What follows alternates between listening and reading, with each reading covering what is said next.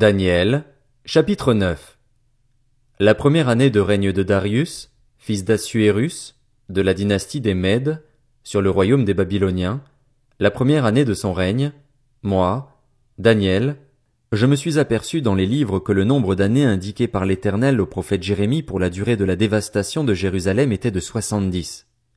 Je me suis tourné vers le Seigneur Dieu en le recherchant avec des prières et des supplications, en jeûnant et en me couvrant d'un sac et de cendres. J'ai prié l'Éternel, mon Dieu, et je lui ai fait cette confession.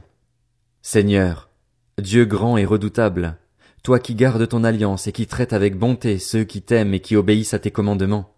Nous avons péché, nous avons agi en hommes pervertis, nous avons été méchants et rebelles, nous nous sommes détournés de tes commandements et de tes règles. Nous n'avons pas écouté tes serviteurs, les prophètes, lorsqu'ils ont parlé en ton nom à nos rois, à nos chefs, à nos ancêtres et à tout le peuple du pays. Seigneur, tu es juste. Quant à nous, nous ne pouvons que rougir de honte, comme c'est le cas aujourd'hui pour les Judéens, les habitants de Jérusalem et tout Israël, pour ceux qui sont près et ceux qui sont loin, dans tous les pays où tu les as chassés à cause des infidélités dont ils se sont rendus coupables envers toi. Éternel, nous ne pouvons que rougir de honte, tout comme nos rois, nos chefs et nos ancêtres, parce que nous avons péché contre toi. Le Seigneur, notre Dieu, est rempli de compassion et de pardon. Pourtant, nous nous sommes révoltés contre lui. Nous n'avons pas écouté l'Éternel, notre Dieu, pour suivre ses lois alors qu'il les avait placées devant nous par ses serviteurs les prophètes. Tout Israël a transgressé ta loi et s'est détourné pour ne pas t'écouter. Alors se sont déversées sur nous les malédictions et les imprécations qui sont écrites dans la loi de Moïse, serviteur de Dieu, parce que nous avons péché contre Dieu. Il a accompli les paroles qu'il avait prononcées contre nous et contre les magistrats qui nous ont gouvernés.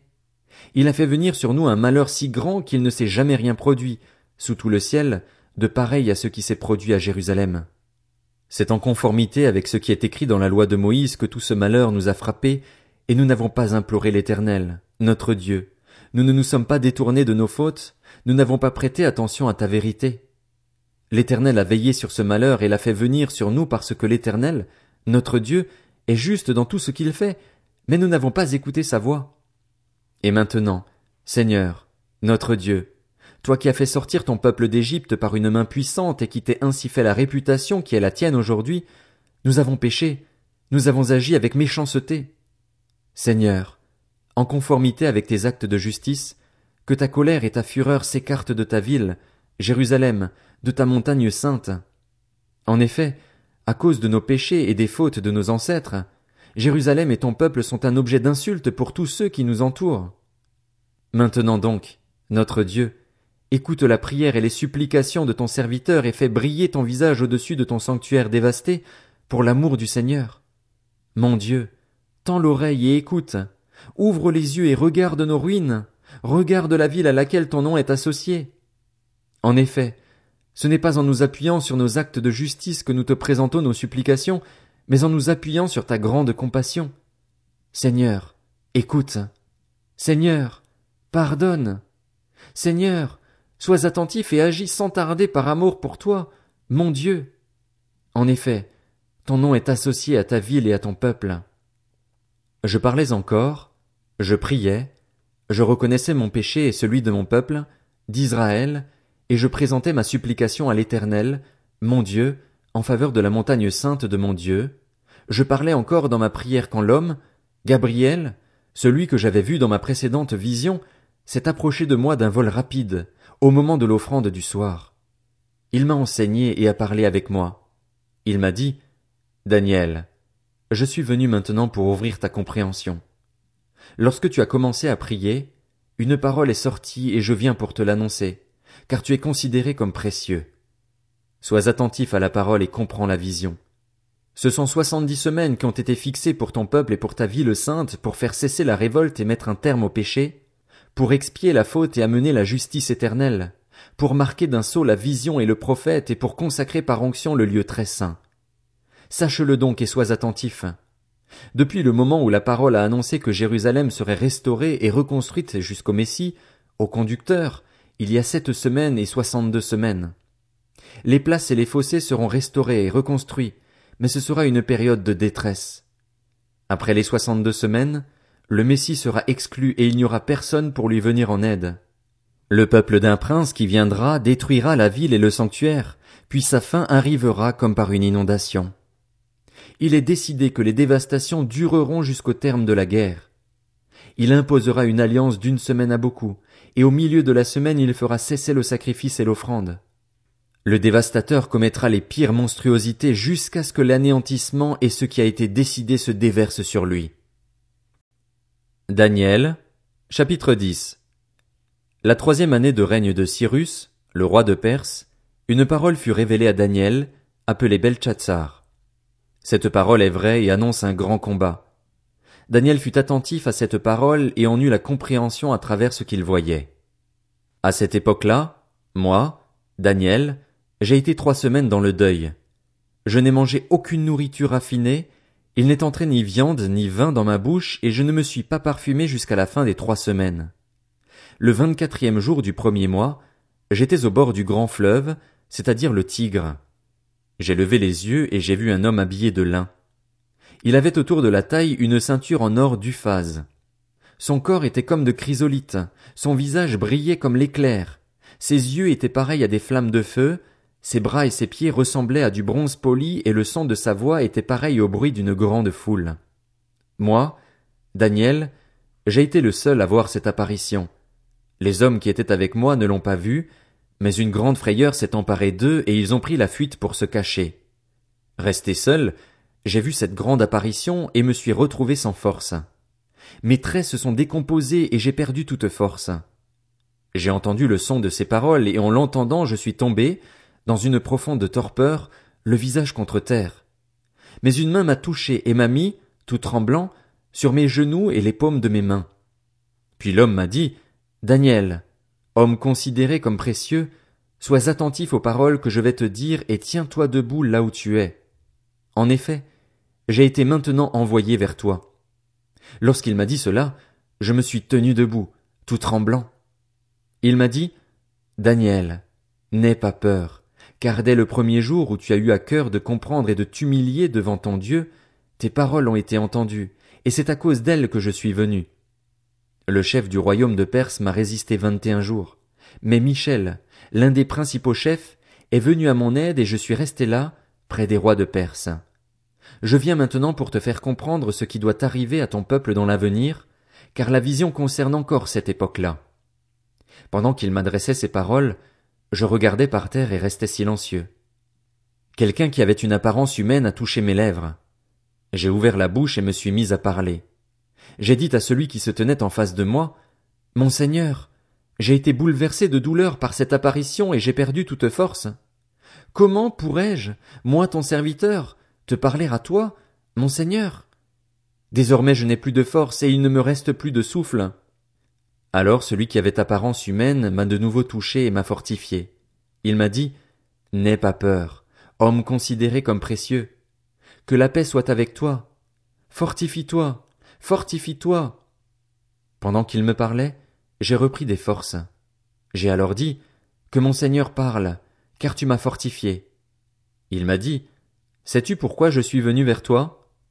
Maintenant je retourne combattre le chef de la Perse et, quand je partirai, le chef de la Grèce viendra. Cependant, je veux t'annoncer ce qui est écrit dans le livre de vérité. Personne ne me soutient contre cela, excepté Michel, votre chef.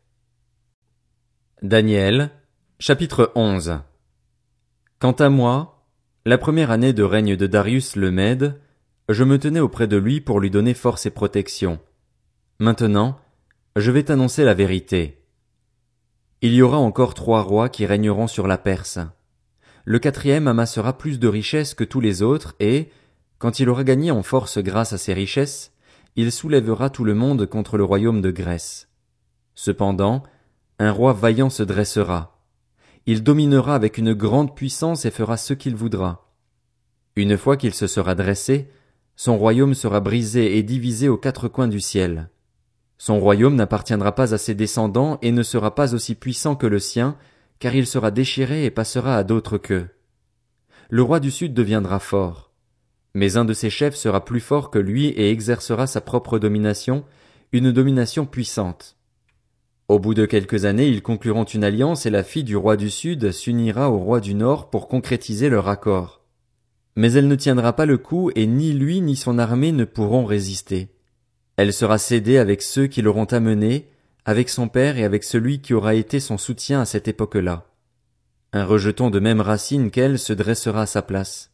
Il viendra attaquer l'armée du roi du Nord et pénétrera dans sa forteresse. Il interviendra contre eux et deviendra puissant.